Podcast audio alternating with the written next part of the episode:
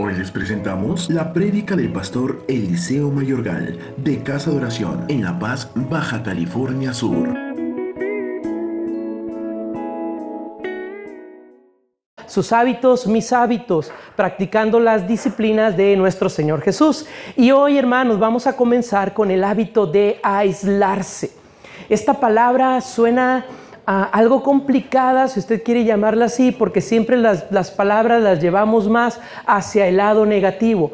Pero hermanos, la palabra aislarse tiene un significado bien especial que ahorita vamos a ver. Y este es uno de los hábitos que tuvo el Señor Jesús y que nosotros debemos de practicar en nuestra vida como una disciplina, el aislarnos. Y no esté pensando, hermano, en que el pastor quiere que usted se encierre en un lugar y que ahí esté solo de por vida para que ya no le dé lata en casa de oración. No.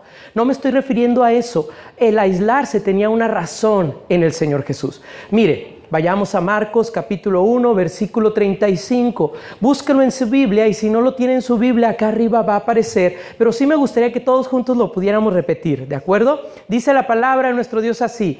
Habiéndose levantado muy de madrugada, todos juntos, habiéndose levantado muy de madrugada, todavía de noche, Jesús salió y se fue a un lugar desierto y ahí oraba. Hermano, aquí el Señor Jesús estaba aislando. ¿Por qué decimos que Jesús se aislaba? Según la definición, así que pongan mucha atención a esto, la palabra aislamiento significa apartar a alguien o a algo de toda compañía. Un lugar tranquilo, alejado de actividades y personas. Yo en ningún momento en la definición le encuentro el lado negativo. Esto es bien positivo. Es apartar a algo o a alguien de toda compañía a un lugar tranquilo y de actividad y de personas. Eh, para que viva de otra manera las cosas. Entonces, hermano, según la definición, el hábito de Jesús de aislarse momentáneamente o por un largo tiempo escuche bien esto, tenía como propósito retirarse del ruido, retirarse de esas demandas diarias para pasar tiempo con Dios.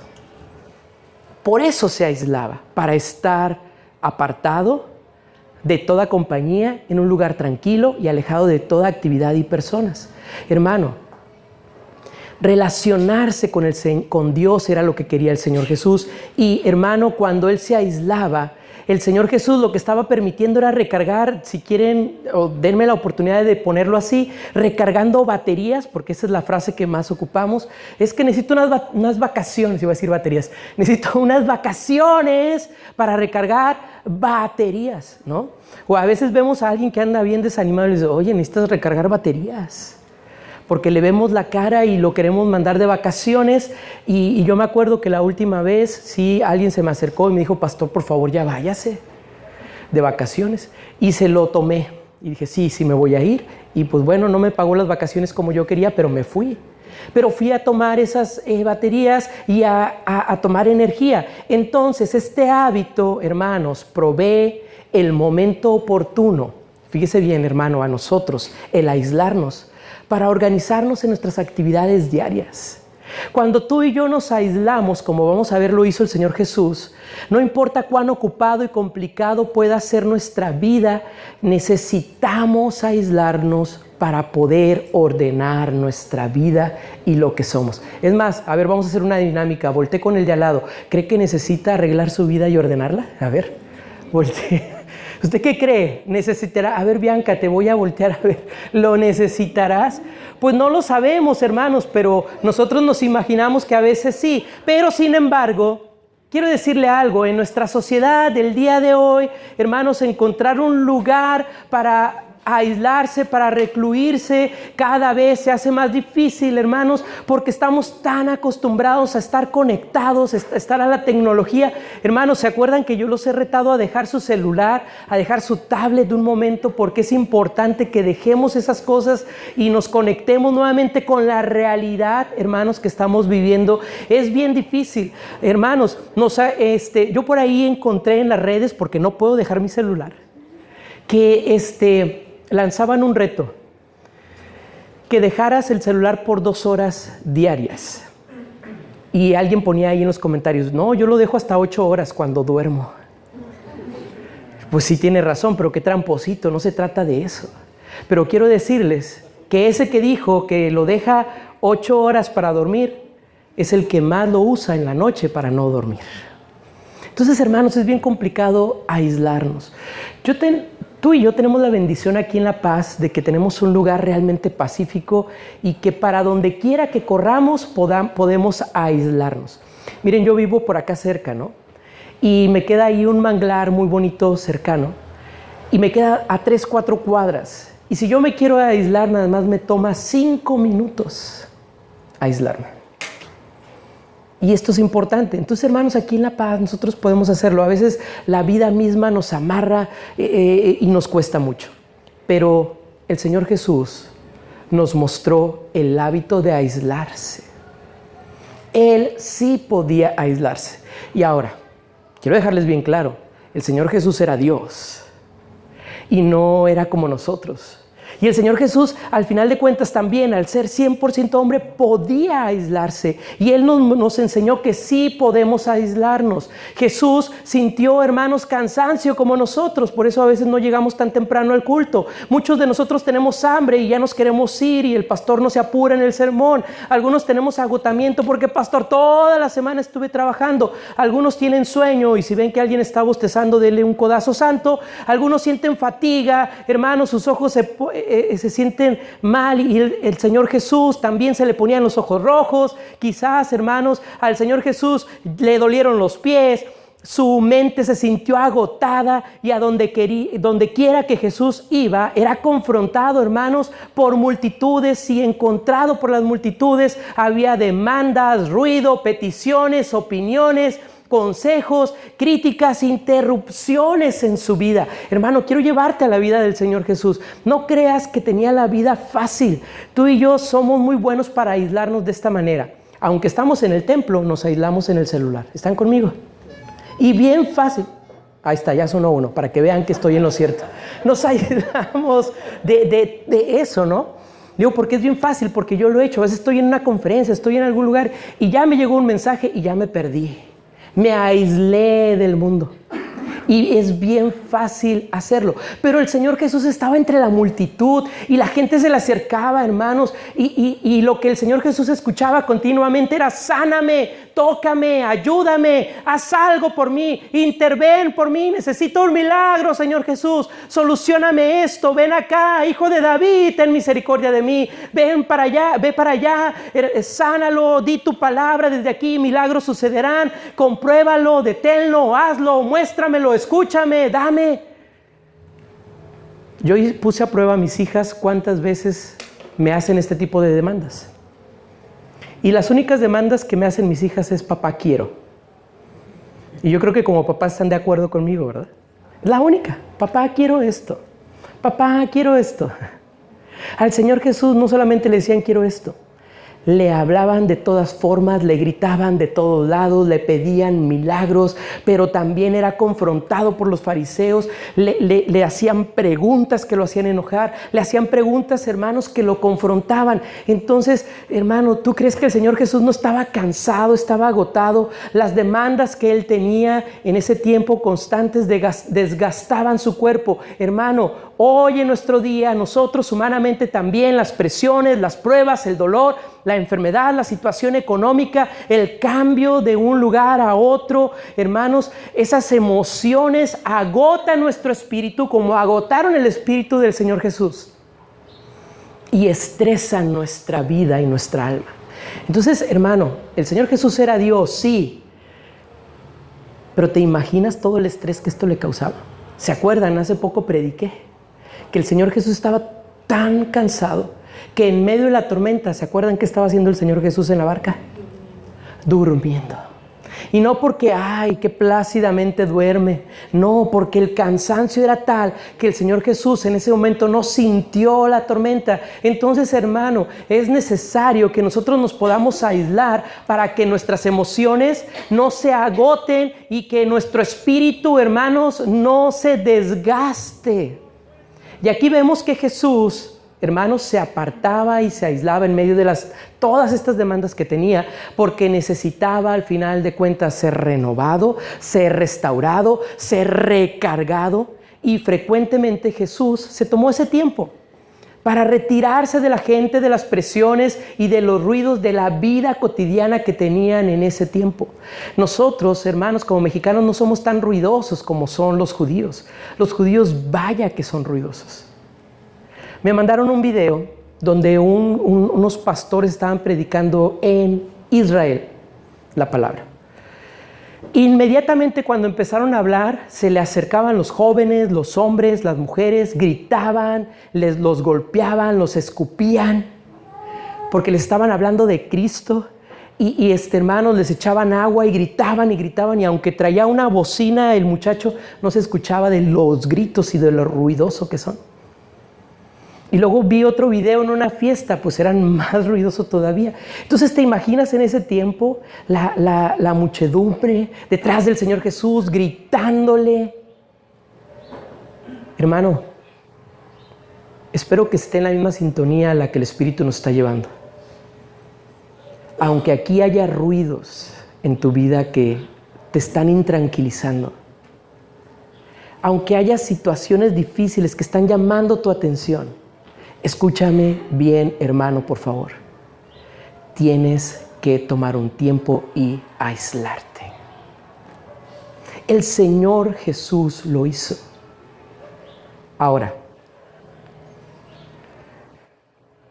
el Señor Jesús nunca fue una persona solitaria. Por eso el aislarse no lo tenemos que tomar como aquellos que les gusta estar solos. El Señor Jesús se aisló porque lo necesitaba. En nuestra actualidad hay mucha gente que, se aíslan y esos que se aíslan son ermitaños. Pero no, hermanos, cuando nos aislamos y en el significado que estamos proyectando el día de hoy es de separarte para tomar algo. Entonces el Señor Jesús no era una persona solitaria y sintió esa necesidad de estar solo para poder refrescarse espiritual y emocionalmente. Entonces, hermano, tanto como ser humano y verdadero Dios necesitaba recargar esas baterías espirituales y emocionales y si el Hijo de Dios necesitaba aislarse, lo hacía en cualquier momento porque sabía que era necesario. Hermano, ¿cuánto más lo necesitamos nosotros? A ver, te estoy hablando de Jesucristo. Se aisló porque lo necesitaba. ¿Cuánto más nosotros? Nosotros lo necesitamos, hermanos, y es importante que lo hagamos. Ahora, lo que pasa durante la soledad, hermanos, ese, en ese aislamiento determina por lo general lo que pasa públicamente. Si tú en lo, ah, ¿cómo le podríamos llamar? En lo particular, haces ciertas cosas, en lo general lo vas a demostrar. Y yo siempre se los he dicho aquí en casa de oración, lo que tú haces con Dios en casa lo demuestras en casa de oración.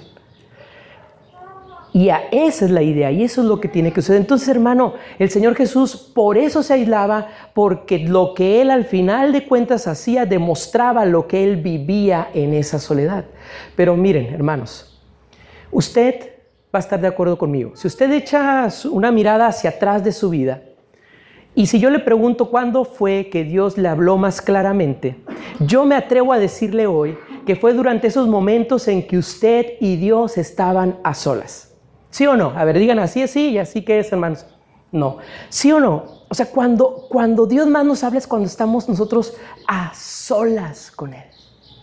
Y por eso es importante, el Señor Jesús recibía la voz de Dios en esos tiempos a solas. Ahora, cuando Jesús se retiraba, a menudo prefería dos lugares que nos dice la Biblia, las orillas de los lagos y las montañas. Mateo 14, 23 dice, una vez despedida la gente, subió al monte para orar a solas. Cuando llegó la noche estaba ahí solo. ¿Dónde? En el monte. En Mateo 14, 13 dice, al oírlo Jesús se apartó de ahí en una barca a un lugar desierto y apartado. Cuando las multitudes oyeron esto, le siguieron a pie desde las ciudades. Miren, este texto me impactó, no lo había visto desde esta perspectiva.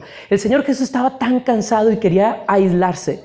Dice que tomó una barca y se fue. Entonces la gente cuando vieron que el Señor Jesús se había ido, ¿qué hicieron? Fueron siguiéndolo. Ah, ya va el Señor Jesús, vamos, vamos. Vean el texto. A ver, todos búsquenlo, por favor. Mateo 14, 13. Entonces dan cuenta de la presión que tenía el Señor Jesús. ¿Qué hacían? Ah, allá va, vamos vigilándolo. ¿Dónde va? ¿Dónde va? Porque no ha terminado el milagro en mí. Hermanos, esto trajo una enseñanza para mí y no es del sermón. Hermano, eso es lo que tendríamos que hacer nosotros. Cada vez que vemos que el Señor va caminando, caminemos con Él, porque no ha terminado el milagro en nuestra vida. Y Él la tiene que terminar. Entonces vaya pero notan lo que el Señor Jesús sentía humanamente. E, en verdad, hermanos, cuando mi hija Rebeca tiende mucho a seguirme a donde quiera que yo voy y, de repente me paro y voy al baño y ahí va detrás de mí y le digo, hasta aquí llegas, hija. Pero ahí está conmigo hasta que un día le dije, por favor, Rebeca, ya no me sigas. Pero me gusta seguirme. Ah, bueno, sígueme.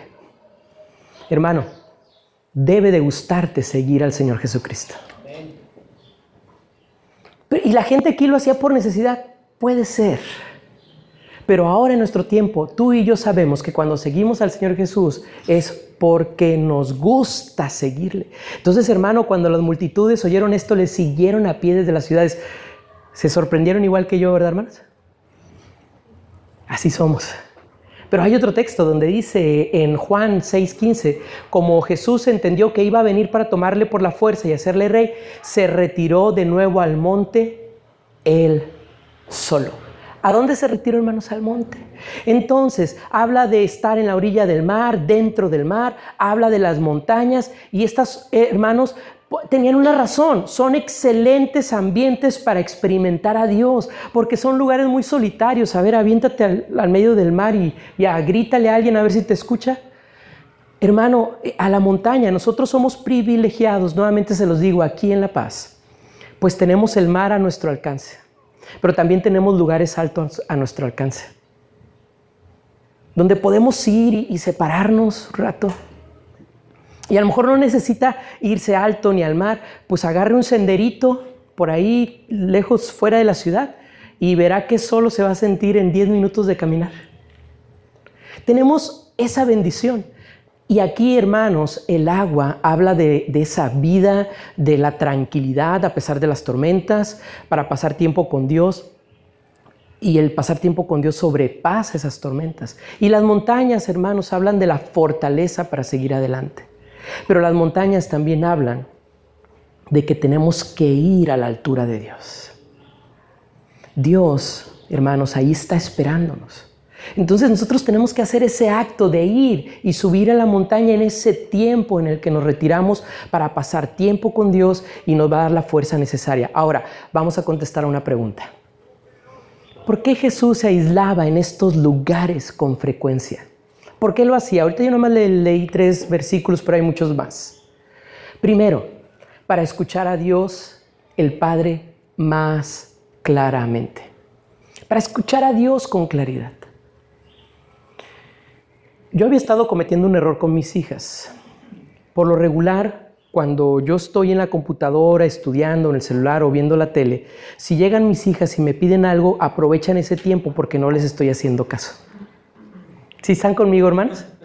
Llegan y mis hijas me dicen, oye papá, queremos este dinero, ¿nos das? Y como yo estoy absorto en otras cosas, digo, sí, claro, tómalo de la cartera. Y después reacciono, no, espérenme, no. No sé si están conmigo. Entonces, hermano, necesitamos desconectarnos para poder escuchar claramente. Entonces, cada vez que llega mi hija, cierro el celular.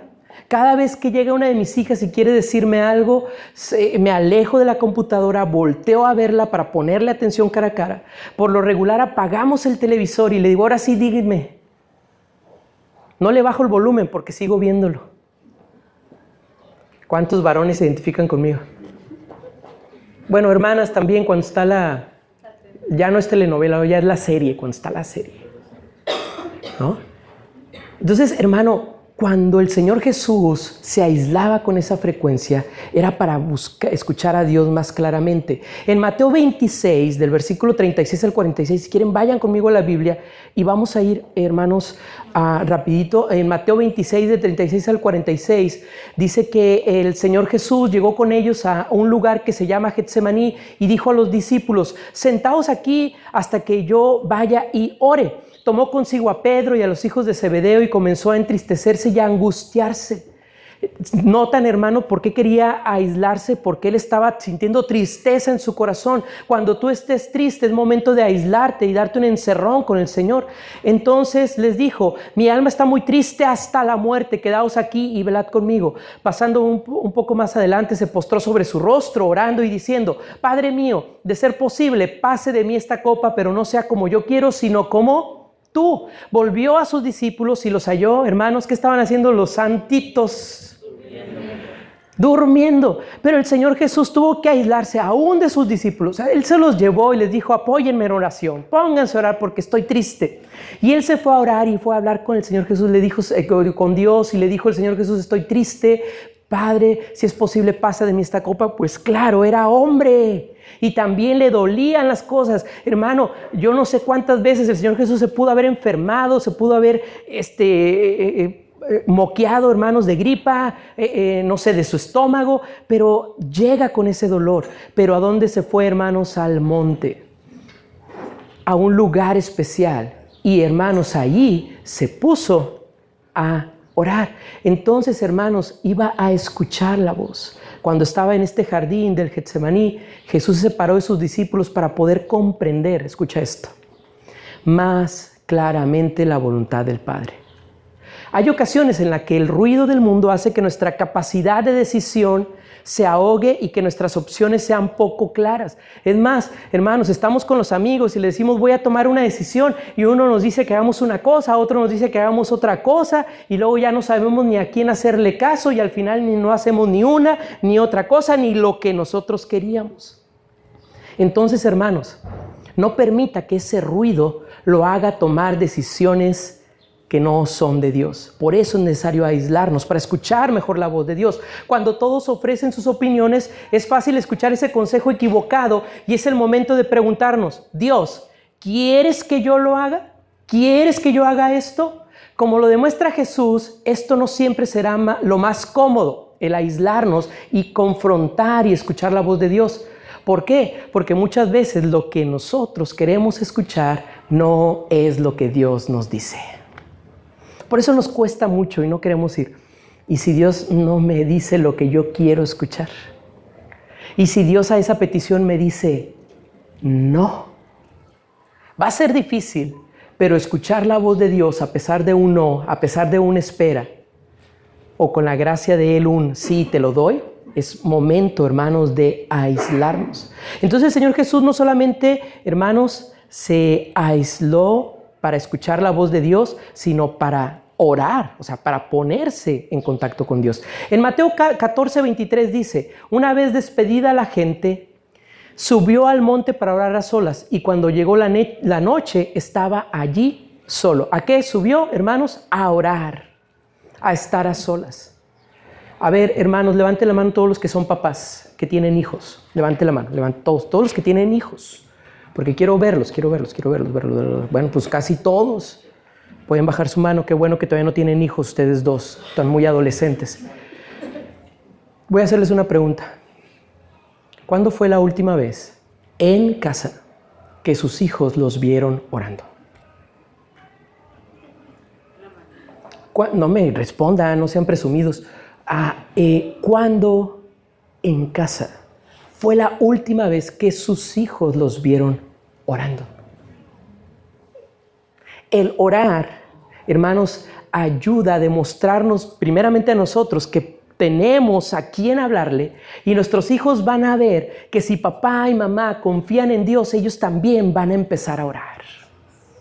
Y lo van a empezar a hacer. Y es más, si te escuchan a orar, van a empezar a orar como tú, porque tú eres el ejemplo a seguir. Entonces el Señor Jesús tenía que ir y orar y hablarle al Padre. Por eso a veces se llevaba a los discípulos para que estuvieran ahí y lo escucharan, pero muchas veces lo hacía solo porque tenía esta necesidad de orar. Que el Señor Jesús tenía que escaparse al final de cuentas para orar. Hermano, usted escápese de vez en cuando, aíslese, pero cuando sea necesario, ore en frente de su familia, de su esposa, de sus hijos la gente simplemente, hermanos, al Señor Jesús no lo dejaba en eh, el tiempo suficiente como para que él pudiera comunicarse con su Padre. Todo el día andaban detrás de él. Se, eh, se retiró, hermanos, su, perdón, su retiro demostraba la prioridad de orar en su vida. no solo para orar, sino para tener ese tiempo íntimo con su Padre. Hermano, cuando tú te aíslas para escuchar la voz de Dios y oras, le estás demostrando a Dios que tanto le amas. El Señor Jesús también se aislaba para recargarse espiritual y emocionalmente. En Mateo 14, 13 dice, al oírlo Jesús se apartó de ahí en una barca a un lugar desierto y apartado, y cuando las multitudes oyeron esto, le siguieron a pie desde las ciudades. En este Marcos 1, el 34 el 35 dice, y él sanó a muchos que padecían de diversas enfermedades y echó fuera demonios y no permitía a los demonios hablar porque le conocían. Habiéndose levantado muy de madrugada, todavía de noche, Jesús salió y se fue a un lugar desierto y ahí oraba. Entonces, hermano, Jesús había recibido noticias acerca de su amigo y predecesor que era Juan el Bautista y que había sido decapitado, hermanos. Entonces, ¿usted cree que el Señor Jesús, sabiendo que su primo le habían causado la muerte, no se sentía mal en su corazón? En, esa aflicción. Anoche reflexionábamos mi esposa y yo y el viernes lo vimos en la clase del discipulado, que todos están invitados a las 8, acerca de la muerte de Sara de cómo todos tomamos la muerte de diferentes maneras y cómo nos afecta. Y ayer hablábamos eso de mi esposa, yo le decía y les decía en la clase, yo hasta ahorita, gracias a Dios, no he tenido ninguna pérdida cercana, no sé cómo lo voy a recibir. Pero el día que yo, alguien me dice, oye, falleció un ser querido, tu papá o tu mamá, hermano, yo estoy seguro que lloraré y que me angustiaré y de seguro su pastor se va a deprimir, se va a poner ansioso pero la solución para esto es buscar ese tiempo a aislarme y recargarme espiritual y emocionalmente. Entonces el Señor Jesús por eso tenía que buscar esos tiempos. Hermanos, los demonios son demonios, son tremendos, te cansan el alma y los demonios andaban detrás del Señor Jesús. Hermanos, ¿se acuerdan que el Señor Jesús fue llevado al desierto? ¿Y cuántos días estuvo en el desierto antes de ser tentado? 40. Hambriado, cansado, con sueño y Satanás llega a darle lata. Necesitaba aislarse, necesitaba orar al Señor. Y eso es importante. Hermano, cuando recibimos una mala noticia, es común que ésta nos agote emocionalmente y llegue quizás a ahogarnos espiritualmente si no estamos en esa sintonía con Dios. En el caso de Jesús, además de la demanda de milagros y la necesidad de cumplir su ministerio lo cansaban, lo agotaban. Por eso él usaba su tiempo a solas con Dios para renovarse. Pero notan algo, si era necesario no dormir, el Señor no dormía. ¿Está conmigo, hermana? No dormía. Porque era su prioridad estar en comunión con Dios. Y era humano. ¿Tu prioridad cómo está con Dios? Yo me acuerdo mucho del pastor Juan Germán, y yo se los he dicho, y que muchos de ustedes lo conocieron en nuestro aniversario, que él cuando nos daba la clase de homilética y que algunos no terminábamos los sermones, él nos decía, hijo, no duermas, cumple con tu responsabilidad, no duermas, pastor, pero si no duermas. Y le tomé esa mala palabra y ese mal hábito. Entonces, hermano, si hoy estás angustiado, si hoy vienes aquí porque no sabes qué hacer con tu vida, el Señor te está invitando para que tú te aísles y le hables porque el Señor quiere renovarte, quiere que tomes energía en Él y nosotros somos más vulnerables, hermanos, cuando nuestro espíritu y nuestras emociones están vacías. A ver, hermano, ¿me escuchó? Cuando nuestro espíritu y nuestras emociones están, ¿cómo? Vacías. Y ahí somos bien susceptibles a que Satanás llegue y, pueda hacer con nosotros lo que, lo que se le antoje. Y hermano, por favor, entienda esto. Usted tiene que aislarse para recargarse en el Señor. Pero no solamente se aisló para tomar esa energía y esa fuerza, sino también para comer. Mire, esto está bien interesante. Todos vayan a Marcos 6, versículo 31 y 32. Todos, por favor, Marcos 6, 31 y 32. Y dice lo siguiente. Y él les dijo, venid vosotros aparte a un lugar desierto y descansad un poco. porque eran muchos los que iban y venían y ni siquiera tenían la oportunidad para comer. Y se sentaron solos en la barca en un lugar desierto. Hermano, para comer. Aquí estamos hablando de dos cosas. Comer físicamente ¿no? Que ellos decían, ya, estamos tan ocupados con la gente haciendo milagros, milagros, que la gente pensaban que ellos eran robots y no comían. Entonces el Señor Jesús les decía, a ver, detengámonos, vayamos a descansar y comamos. Pero hermanos, en el área espiritual, cuando tú te aíslas de los demás, es para llenarte y saciarte, comer de Dios, eh, eh, de la palabra de Dios también. Entonces, hermano, necesitas ese tiempo. Jesús y sus discípulos estaban demasiado ocupados hermanos, demasiado como para poder comer. Comer es vital para mantener la fuerza física. Comer espiritualmente es vital para mantener la fuerza espiritual. Pero también, hermanos, ofrece otros beneficios el que estemos bien alimentados. Y uno de los mejores momentos con Dios puede darse mientras usted come a solas. Esto es bien importante. A mí me gustaba mucho cuando era soltero, eh, porque este mensaje lo va a escuchar mi esposa. Cuando era soltero me gustaba mucho comer solo. Yo me sentaba a comer solo y por lo regular o estaba leyendo algo cuando estaba en el seminario, leía algún libro o estaba preparándome o simplemente leía lo que a mí se me antojaba, pero comía y la gente se me quedaba viendo porque yo hablaba solo. Sí, yo sé que no soy un pastor normal y nunca lo he sido y lo seré, pero ese tiempo a solas de hablar solo me alimentaba tanto. Porque era cuando le hablaba a Dios. Era cuando le decía, yo no sé qué voy a hacer con esta materia, Señor, no puedo con ella. Era cuando yo aprovechaba y le decía, es que Brenda Alicia no me hace caso, Señor, ¿qué hago? Es cuando yo aprovechaba en ese tiempo a solas, hermanos. me alimentaba mi cuerpo, pero también alimentaba mi espíritu. Y el Señor Jesús a sus discípulos les dijo, deténganse, vayamos y alimentémonos. El Señor Jesús hoy te dice a ti, hermano, le, detente y aliméntate en el Señor. Tienes que detenerte. Esto, hermanos, me llamó mucho la atención. Entonces, hermano, esto significa que usted se, hermanos, no significa, perdón, que se vuelva antisocial, sino que aproveche algunos tiempos en el que usted está solo para alimentarse con el Señor y reflexionar. Pero el Señor Jesús también se aislaba para obtener la perspectiva correcta. A ver, lean conmigo, acá está arriba, ¿verdad? ¿Para qué? Para obtener la perspectiva correcta. Es de lo que batallamos nosotros humanamente y es de lo que más cojeamos nuestra perspectiva. ¿Estaré haciendo lo correcto? ¿Estaré yendo hacia ese lugar? Ay, ¿será ese circo el que Dios quiere para mí? Así sí vino Chacharo. Ese circo será para mí. a, a ver, ese trabajo es el que Dios quiere. Esa relación es hacia donde Dios me está llevando. Esa decisión en la escuela. Le digo que sí o que no al novio. Entonces, hermano, la perspectiva correcta, Juan 6:15 dice, como Jesús entendió que iba a venir para tomarle por la fuerza y hacerle rey, se retiró del nuevo al monte él solo.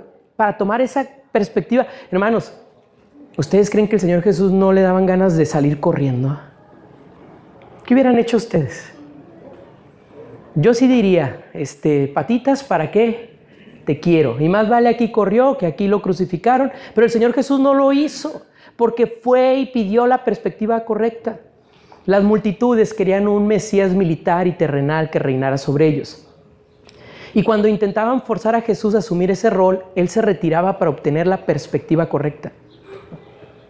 Humanamente, hubiera sido muy fácil, escuchen esto, tomar ese papel porque tenía el respaldo de toda la gente. A ver, ¿me está escuchando? Humanamente tenía todo para poder hacerse rey de Israel. Y aparte tenía el poder de Dios para poder acabar con cualquier ejército. Pero el Señor Jesús no lo hizo, quiso la perspectiva correcta.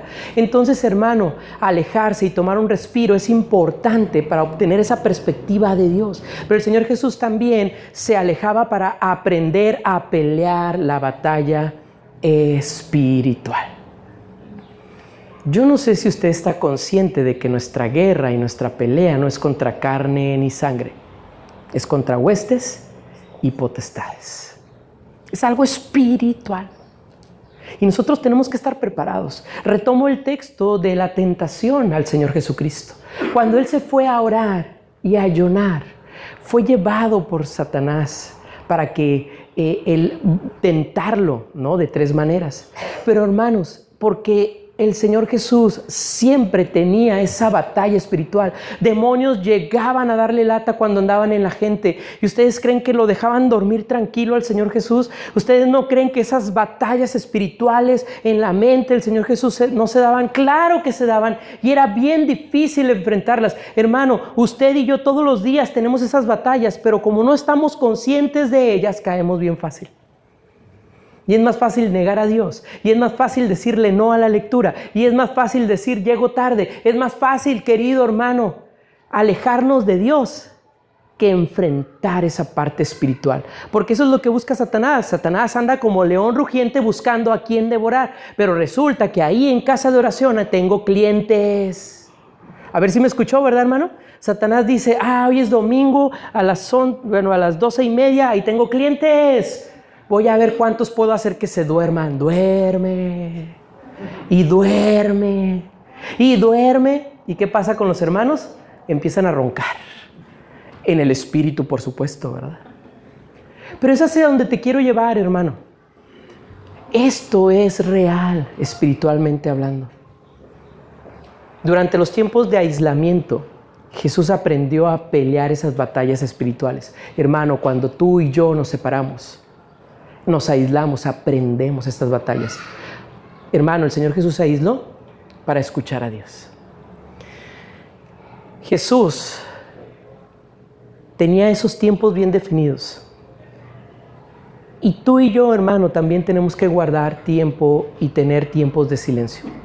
A nosotros nos encanta pedir, pedir, hablarle, hablarle, pero yo los he invitado últimamente a que nos detengamos, a que guardemos silencio y en oración escuchemos lo que Dios tiene para nosotros. Hermano, en pocas palabras, dale tiempo a Dios para que Él te hable. Deja de, atosigar a Dios con tus necesidades. Hermano, eh, eh, no te estoy diciendo que ya no lo hagas, hazlo, pero que llegue un momento en el tiempo de aislamiento, en el tiempo de oración, en que le vas a decir, ahora sí, Señor, háblame tú a mí y me voy a quedar callado y muéstrame. Y hermano, le voy a asegurar algo, el Señor lo hace. Entonces escuche lo que Dios le está diciendo. Hay, una, hay otra pregunta. ¿Cuáles son los enemigos del hábito del aislamiento? Que ya vimos lo que hacía el Señor Jesús. ¿Cuáles son los enemigos del hábito del aislamiento? Primero, la culpabilidad, hermano. Me sentiré culpable si dejo lo que estoy haciendo para pausar unos minutos a solas. Hermanos, nosotros nos sentimos culpables. Ay, voy a dejar de ver la serie de Netflix por ir a orar. No, mejor termino la serie. Y Martín se ríe porque sabe de lo que estoy hablando. de, veras, hermanos, nos cuesta mucho y nos sentimos según culpables y eso es parte. Pero también las ocupaciones son el enemigo de que nosotros nos aislemos. Tengo tantas cosas que hacer, no tengo tiempo, pastor, pero yo ya le estoy dando la solución, no duerma. Ya habrá tiempo para dormir. No duerma y si a las 3 de la mañana Dios lo levanta es porque quiere Dios que pase este tiempo de aislamiento con Él. Es cuando los hijos no lo molestan, ni la esposa ni el esposo. Pero hermanos, otro de los enemigos del aislamiento es el ego. No puedo alejarme de lo que está pasando. Me necesitan. Pastores que me necesitan más acá. No, el ego causa muchos problemas en nuestra vida hasta el día de hoy aún en nuestras propias iglesias. Ego es creer que lo sabemos todo y que ese pastor joven no tiene nada que enseñarme. Ego, hermano, es no voy a esa clase de escuela dominical porque ¿qué me va a enseñar la hermana Maru? ¿Verdad, hermana Maru? Pues sabe qué, no es la hermana Maru, no es el pastor, es el Espíritu Santo hablando por ellos. Es el Espíritu Santo tratando de llegarte a redarguir tu vida. Entonces, hermano, aleja el ego de tu vida y, y aíslate en el Señor. Pero también un enemigo es el aburrimiento. Ay, pastor, el sábado pasado no pude ayunar porque me aburría la hora. En el cielo vas a adorar a Dios por la eternidad, porque no te vas acostumbrando. A ver, ¿me escuchó, verdad? ¿Cuánto tiempo vas a, durar adorar a Dios en el cielo? por la eternidad. Entonces, ¿por qué no te vas haciendo un hábito y te acostumbras a eso? Inquietud, hermanos, es un enemigo el aislamiento. No sabré qué, qué decir o qué hacer. Incomodidad. El silencio me hace sentir raro, es que aquí no me acomodo, mejor no lo hago. Hermanos, un, este, un enemigo el aislamiento es la gente. ¿Qué van a pensar de mí? ¿Qué va a pensar la familia de mí? Y si ahorita me pongo a orar, este, ¿qué van a decir de mí? Se van a burlar. Entonces, hermanos, frecuentemente los enemigos, ocupación y prisa también nos atacan. Y cuando nos sentimos sobrecargados, muy comprometidos y con muchas demandas, le empezamos a decir al Señor todos estos pretextos. Entonces, establecer el hábito de aislarse que practicaba el Señor Jesús, escucha esto, es un antídoto para nuestros males causados por la prisa, por la tecnología, por la agitación del mundo que estamos viviendo hoy. Y termino con esto, hermanos. Haga del aislamiento un hábito, pero vamos a, personalizarlo y va a repetir conmigo haré del aislamiento un hábito. A ver, repítalo conmigo. Haré del aislamiento un hábito. Hermano, permítase tener un tiempo de aislamiento, un retiro espiritual, hermano, de preferencia cada día con Dios. A lo mejor no puede irse a la playa y a lo mejor no puede irse a un campo, pero hermanos, usted aparte todos los días ese tiempo para Dios. Hermano, si usted acostumbra a levantarse a las 6 de la mañana y no le alcanza el tiempo, pues levántese media hora antes y dése ese tiempo con el Señor. Acepte, hermanos, que no toma tiempo para aislarse puede producir a ese agotamiento espiritual que hemos hablado y emocional. Y algunos se sienten culpables por tomarse un tiempo aparte, aunque sea por algunos minutos. Sin embargo, quiero decirle algo, siga practicando el aislamiento y verá que la culpabilidad será pronto reemplazada. Ahora, escoja un momento y un lugar específico. ¿Qué quiere decir esto? Vuelvo a la tecnología, todos en sus celulares tienen una agenda y le pueden poner una alarma. Hermano, agende ese tiempo. Usted debe de recordar que tendrá un tiempo y un lugar apartado para utilizarlo, hermano, y planificar su vida en el Señor. Entonces es urgente. Pero si usted, hermano, no se toma ese tiempo a solas con Dios, escuche bien esto. Lo urgente tomará el lugar de lo necesario. Lo que usted necesita es pasar tiempo con Dios. Y para muchos lo urgente es ver las novelas para muchos lo urgente, hermanos, es cumplir en otras áreas de la vida, pero cuando lo que realmente necesitamos es pasar tiempo con Dios. Cuando surja la necesidad, no espere, hágalo inmediatamente. Aquí me detengo. Llega un problema a su vida, inmediatamente aíslese. Dese un encerrón con el Señor. Resulta que le hablaron, que hubo un accidente carretero y algún familiar iba por ahí con usted y no, le, no saben si está bien o mal, en lugar de ponerse, bueno, sí, póngase a llorar, porque es necesario llorar, pero llore con el Señor. Aíslese. Señor, no sé qué pasa, tú tienes el control, voy a llorar contigo, dame la paz, dame la tranquilidad y verá la diferencia. Entonces, hermano, aíslese y hágalo en el momento, hágalo inmediatamente tómese unos minutos para hacerlo. Mire, hay un pastor que él fue el que me enseñó a tocar guitarra, él es el que le tienen que reclamar todo, hermanos. Él me enseñó a tocar guitarra y él decía que cuando él aceptó a Cristo, él trabajaba en una refaccionaria, pues había puros hombres y el ambiente ahí era tremendo, entonces a él le costaba mucho y, lo acosaban, hermanos, este, eh, en ese tiempo no se llamaba bullying, sino que le, antes decíamos que era carrilla, ¿verdad? Y, entonces él decía, me sentía tan agotado que yo lo que hacía era ir al baño, encerrarme y orar. Pero era tan seguido que los amigos le pusieron un apodo, que ustedes ya se imaginarán cuál es el apodo.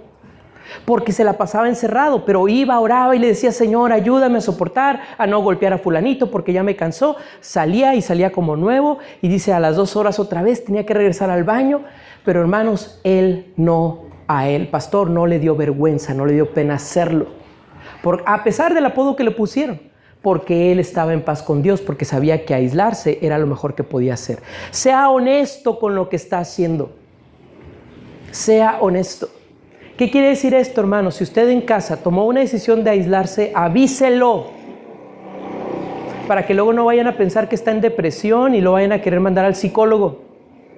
Usted tiene que avisar. Si tomó hoy va a tomar la decisión de aislarse todos los días, usted le tiene que decir a su esposo, ¿sabes qué? Esposo, esposa, hijos, de tal hora a tal hora me voy a encerrar en mi recámara, voy a orar porque necesito pasar a tiempo a solas con Dios para que, primero, no me molesten y sepan qué estoy haciendo. ¿Está conmigo, hermano? Es necesario hacerlo, tiene que avisarlo. No es para presumirlo, sino para que en su familia sepan lo que usted está haciendo. Experimente diferentes lugares. Hermano, si ya se dio cuenta que ahí en la sala donde usted quiere estudiar no se puede porque los hijos llegan y prenden el televisor, bueno, busque una recámara que esté solita, busque un parque, busque un lugar donde usted pueda este, sentirse a gusto. No se exponga a interrupciones teniendo a mano el teléfono celular, ah, una computadora, un televisor, una tablet o para los que todavía somos viejitos, una radio. O sea, no, vaya, apague el celular si ahí está leyendo la Biblia. Vaya, desconéctese pues. Aléjese de cualquier distracción tenga un pasaje específico de la escritura en el cual pensar o meditar. ¿Cuántos ya están leyendo el devocional de la buena semilla del 2019? Yo lo subí ya a, este, al grupo de WhatsApp de la iglesia. ¿eh? El link donde usted le da, lo lleva, lo descarga a su celular y ahí puede leer el devocional. Entonces, por favor, hágalo y ahí ya viene la cita bíblica, medite eso, pero ya vaya, no llegue con el Señor y, simplemente dígale, voy a abrir la Biblia y háblame donde sea y ya, y lo abres y lo abres ahí en lo, donde, este, en, números, donde habla de personas y números, personas y, y tú le vas a decir, Señor, ¿qué me estás queriendo decir? Pues que me multiplique, bueno, me voy a multiplicar. No, hermano, no, no se trata de eso escoja y diga, voy a meditar algo que me hable acerca de la paz, algo que me hable acerca de, confrontarme en el Señor, etcétera, etcétera. Lleve su Biblia, un cuaderno de apuntes y un lápiz. Eso es importante. Yo en la clase siempre les digo, usen cuatro colores, rojo, azul, este, rojo, azul, verde y amarillo. y eso les va a ayudar.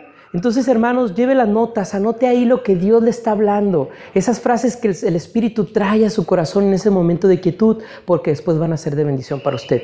Guarde silencio, quédese quieto y escuche lo que el Señor tiene para usted. Decía un pastor que cuando nosotros oramos, muchos de los que oramos debemos de ser llamados a un voto santo de cerrar nuestra boca para poder escuchar lo que Dios tiene. Entonces yo lo invito a que escuche a Dios. Y por último, dígale a Dios que volverá a estar con Él mañana a la misma hora. ¿Qué quiere decir esto? Hago un compromiso con Dios. Señor, mañana te veo a la misma hora, el mismo canal.